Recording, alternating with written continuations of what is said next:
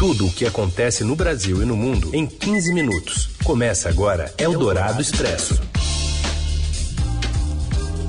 Olá, seja bem-vinda, seja bem-vindo ao Eldorado Expresso, que está começando agora, trazendo para você as principais notícias do dia. Hoje comigo, Raíssen Abac, o Leandro Cacossi. Oi, Leandro, boa tarde. Olá, Raíssen, olá, ouvintes da Rádio Eldorado. Estamos sem FM 107,3 e também em podcast para ouvir a qualquer hora, em qualquer lugar. E vamos aos destaques desta segunda-feira, 5 de abril de 2021. Feriadão anti-Covid de 10 dias chega ao fim, sem melhorar a taxa de isolamento social na cidade de São Paulo. Especialistas ouvidos pelo Estadão afirmam que, com poucas doses, a vacinação dos grupos prioritários só deve ser concluída em setembro. E ainda a polêmica liberação de cultos religiosos presenciais por um ministro do STF e a saída da gigante sul-coreana LG do mercado de celulares. É o Dourado Expresso. Tudo o que acontece no Brasil e no mundo em 15 minutos. Poucas doses, o Brasil só deve concluir a vacinação dos grupos prioritários no segundo semestre. Os detalhes você confere agora direto do Rio de Janeiro com a Roberta Jansen. Oi, Heisen. Oi, Leandro. Com a lentidão da vacinação no Brasil, os grupos prioritários, cerca de 77 milhões de pessoas, não estarão imunizados antes de setembro. Qualquer outra previsão mais otimista depende da vacinação de pelo menos um milhão de indivíduos por dia, de forma continuada. Na última quinta-feira, pela primeira vez desde o início da campanha, o país conseguiu imunizar pouco mais de um milhão de pessoas. No dia seguinte, no entanto, o número já tinha voltado ao patamar das 300 mil. O Programa Nacional de Imunização tem capacidade para vacinar mais de 3 milhões de pessoas por dia, desde que haja produto disponível. Como o governo brasileiro não garantiu a compra de vacinas no ano passado, o Brasil agora enfrenta dificuldades para a aquisição de imunizantes prontos e também para a compra do insumo farmacêutico ativo, o IFA, necessário para a produção nacional de imunizantes no Instituto Butantan em São Paulo e em Biomanguinhos, no Rio. Por conta dessas dificuldades, praticamente todos os dias o Ministério da Saúde revisa para baixo o número de doses entregues ao PNI. A campanha de vacinação já foi interrompida várias vezes por falta de imunizantes. Na última quinta-feira, o ministro Marcelo Queiroga voltou a baixar a previsão de entrega de vacinas em abril, de cerca de 40 milhões para 25 milhões de doses. Mesmo assim, no mesmo dia, o governo anunciou que pretendia vacinar 80 milhões de pessoas, que é metade da população elegível para receber a vacina, até metade do ano. Lembrando que, para a imunização, são necessárias duas doses. Para especialistas, isso só seria possível se a partir de hoje vacinássemos pelo menos um milhão de pessoas por dia de forma continuada, sem redução ou interrupções. Segundo cientistas, esse fluxo contínuo de imunizantes só deverá estar disponível em setembro, quando o Biomanguinhos começar a produzir o IFA da vacina de Oxford AstraZeneca, de acordo com o cronograma divulgado pela instituição. É como explica o infectologista Alexandre Naime Barbosa, da Unesp. É bastante improvável que no primeiro semestre nós consigamos aumentar a velocidade de vacinação para algo que possa ser chamado de vacinação em massa, algo em torno de 1 a 2 milhões de pessoas, por falta de, do insumo, por falta da vacina.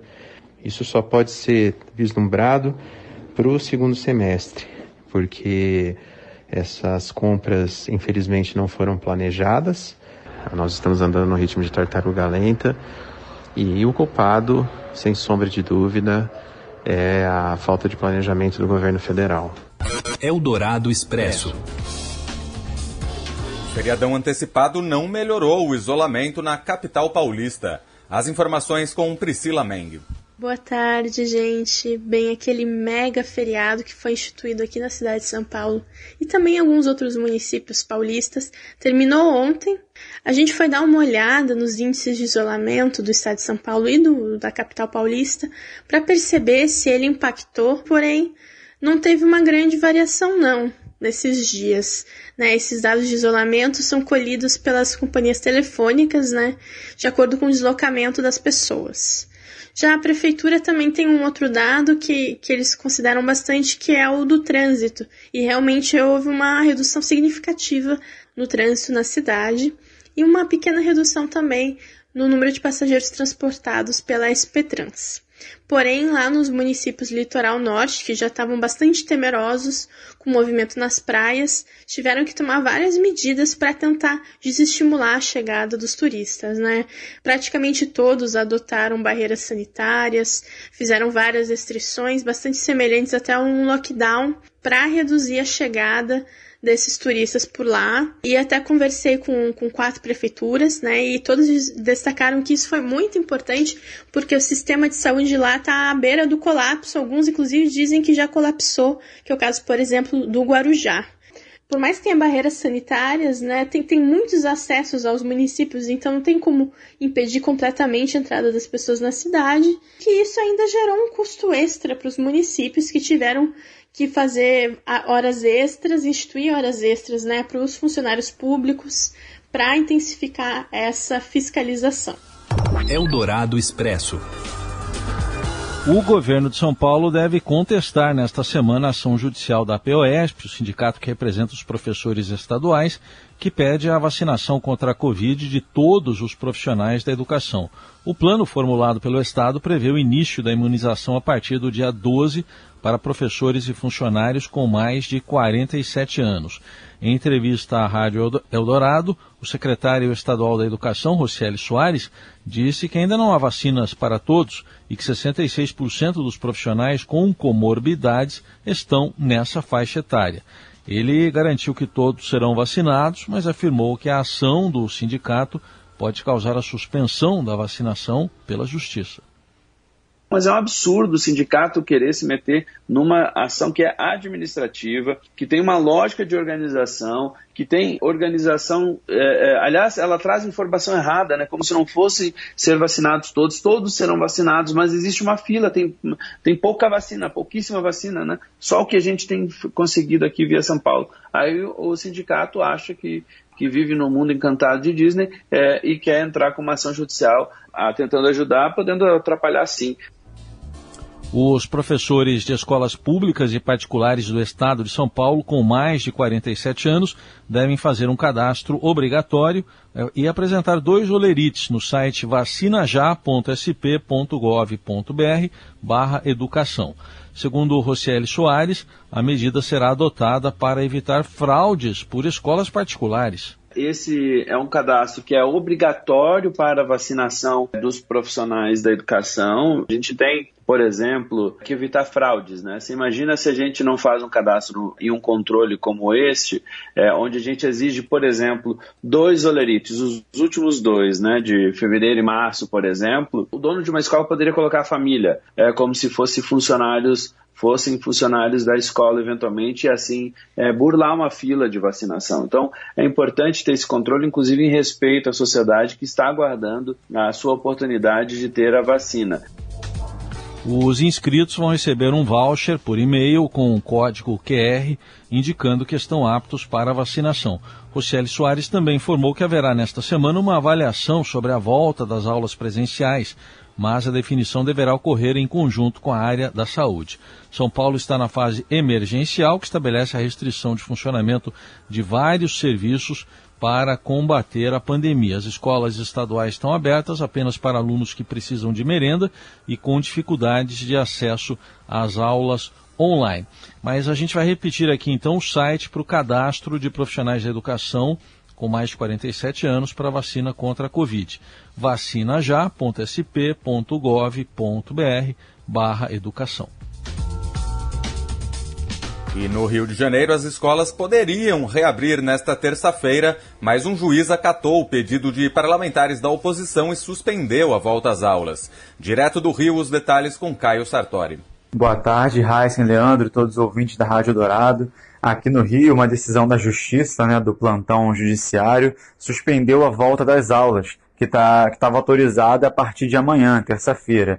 Essa decisão né, é voltada para o município do Rio, né, a capital fluminense, que tinha autorizado esse retorno das aulas presenciais depois desse período emergencial, né, que se chamou de feriadão, de 10 dias. Ou seja, a prefeitura tinha ampliou né, a, a várias medidas restritivas, quase todas que estavam em curso até então, mas havia permitido a volta, a volta às aulas. Mas aí essa decisão da justiça, que foi provocada por um pedido de partidos de oposição, né, o PT e o PSOL, proíbe isso. O juiz que deu a decisão alega que a situação, que a cidade vive uma situação muito grave, com transporte público lotado, UTIs sobrecarregadas, alto número de casos e que não é hora, portanto, de voltar às aulas. Então essa decisão que é liminar, né, ela vale até que o mérito em si da, questão seja analisado ou se a prefeitura é, revogar o decreto que permitia a volta às aulas. Então, por enquanto é isso. A Secretaria Municipal de Educação deve recorrer dessa decisão. A Prefeitura entende que as escolas devem sim ter aulas presenciais, mas por enquanto a Justiça proíbe isso. Eldorado Expresso. A Prefeitura de Belo Horizonte e o Partido Cidadania acionaram ontem o Supremo Tribunal Federal para derrubar a decisão do ministro Cássio Nunes Marques de liberar a realização de cultos e missas em todo o país. O entendimento do magistrado, que proibiu estados e municípios de suspenderem atividades religiosas, provocou desconforto entre os demais ministros e foi criticado pelo decano do STF, Marco Aurélio Melo. Na avaliação de magistrados ouvidos pelo Estadão, a Associação Nacional de Juristas Evangélicos, que pediu a liberação dos cultos, não possui legitimidade para a ação. A tendência é que a decisão de Nunes Marques seja derrubada no plenário do STF. E o vice-presidente Hamilton Mourão defendeu a liberação de celebrações religiosas no país, mesmo no momento mais agudo da pandemia da Covid-19, em que o número de mortes diárias pela doença tem batido recordes. Mourão argumentou que há condições de cultos e missas serem realizados, pois, na visão dele, pessoas que vão às igrejas são mais disciplinadas do que quem frequenta balada. Porque as pessoas que frequentam o culto, o templo, né, são pessoas até mais disciplinadas assim. Não é diferente de balada, essas festas clandestinas que acontecem. Também não vou colocar no mesmo nível, isso aí são duas é, atividades totalmente distintas. Uma é espiritual e a outra é corporal, vamos dizer assim. E as igrejas também são pauta fora da mais alta corte do país. Beneficiadas com um perdão de dívidas concedido sob a bênção do presidente Jair Bolsonaro, elas acumulam 1 bilhão e 900 milhões de reais em débitos inscritos na dívida ativa da União. O Estadão Broadcast teve acesso a uma planilha que detalha os tributos devidos pelas instituições religiosas. Algumas delas deixaram de pagar à União até mesmo a contribuição previdenciária e o imposto de renda já descontados do salário dos empregados. Eldorado Expresso. Criticado pelo ritmo lento de vacinação contra a Covid, o governo federal avalia a possibilidade de usar fábricas de vacinas para animais na produção de imunizantes contra o novo coronavírus. No fim de semana, o ministro da Saúde, Marcelo Queiroga, falou da iniciativa ao diretor-geral da Organização Mundial da Saúde, Tedros Adhanom. A coluna do Estadão destaca hoje que tem reunião sobre o assunto na semana que vem no Senado e que a indústria conseguiria adaptar as plantas para fazer vacina para humanos em 90 dias. E elas podem produzir até 400 milhões de doses. Até o momento, menos de 10% da população brasileira uh, já tem aí uma dose ou duas doses da vacina. Eldorado Expresso. A fabricante sul-coreana LG anunciou nesta segunda-feira que irá abandonar a produção de celulares em todo o mundo. A empresa alega prejuízos acumulados da ordem de 4 bilhões e 100 milhões de dólares ao longo de 23 trimestres consecutivos até o fim do ano passado. A notícia já era esperada pelo mercado que desde janeiro aguarda o anúncio da empresa. Como consequência, toda a linha de lançamentos de novos smartphones da LG, incluindo um modelo dobrável, deve ser interrompida e não chegará às lojas. A empresa vai manter o foco em outros negócios, como baterias e componentes automotivos, que podem absorver os trabalhadores da divisão de smartphones para que não sejam demitidos. Mas no Brasil o cenário ainda é incerto. Produtora de monitores e celulares, a fábrica da LG no país, localizada em Taubaté, no interior de São Paulo, abriga cerca de mil funcionários. Desse total, 400 trabalham diretamente na produção que está sendo encerrada, de acordo com o Sindicato dos Metalúrgicos de Taubaté e região. Com os rumores de que a sul-coreana fecharia a divisão de celulares, os trabalhadores brasileiros decretaram um estado de greve no último dia 26 de março para pressionar a fábrica sobre o futuro da instalação. O sindicato informou que o estado de greve é apenas um alerta e tem reunião marcada para amanhã com a direção da LG. Você ouve Eldorado Expresso. Seguimos com as principais notícias desta segunda-feira. Pioneiras fazem a arbitragem feminina romper barreiras no Mundial, nas eliminatórias e também no campeonato inglês. Fala, Robson Morelli. Olá, amigos! Hoje eu quero falar das mulheres na arbitragem e cada vez mais comum elas apitarem jogos de futebol dos homens. O Brasil tem sua representante nesta área, é Edna Batista, que apitou no Mundial de Clubes da FIFA, onde estava o Palmeiras, e fez o clássico recente Corinthians e Palmeiras também pelo Campeonato Paulista. Nessa segunda-feira, mais uma mulher quebra barreiras nesse sentido. Rebecca Welsh, de 37 anos, vai apitar uma partida do futebol inglês. É da quarta divisão, mas também é a primeira vez que isso acontece lá. As árbitras vão ganhando espaço entre os árbitros. Isso é legal. Já estiveram nas eliminatórias da Europa para a Copa, já estiveram no Mundial da FIFA, como eu disse, no Paulistão e agora no futebol inglês, onde o futebol nasceu. Esse empoderamento já não era sem tempo. Olha uma frase da Rebeca. Até anos atrás, nós, mulheres, não tínhamos muito exemplos femininos de arbitragem para seguir. Agora temos visto vários nomes de qualidade na arbitragem. É isso, gente. Falei, um abraço a todos, valeu. Eldorado Expresso. Quando Gerald Thomas escreveu a peça Terra em Trânsito, lá em 2006, se tratava de um manifesto contra o então presidente americano George W. Bush e a ressaca ainda latente do atentado às Torres Gêmeas do World Trade Center, lá em Nova York. Passados 15 anos e em meio a uma pandemia, o dramaturgo e diretor arremessa suas palavras como petardos a Donald Trump, que, mesmo fora da Casa Branca, é revivido por seus seguidores, um deles o presidente brasileiro Jair Bolsonaro.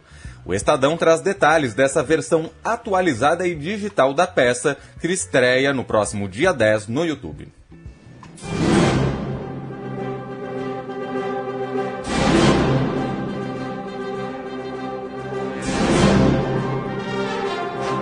Com pompa e circunstância ao som da Orquestra Sinfônica da Ópera do Cairo e tambores. Foi assim, um desfile histórico de múmias reais que tomou conta das ruas da capital do Egito, Cairo, no sábado à noite, causando sensação nas redes sociais. Viralizou.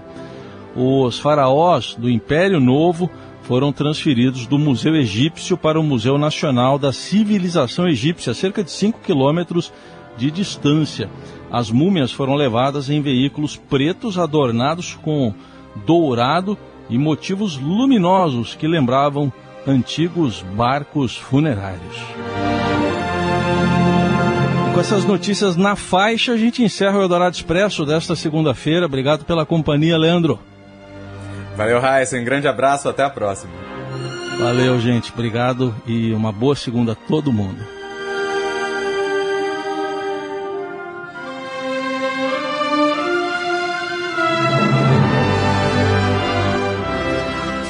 Você ouviu Eldorado Expresso tudo o que acontece no Brasil e no mundo em 15 minutos.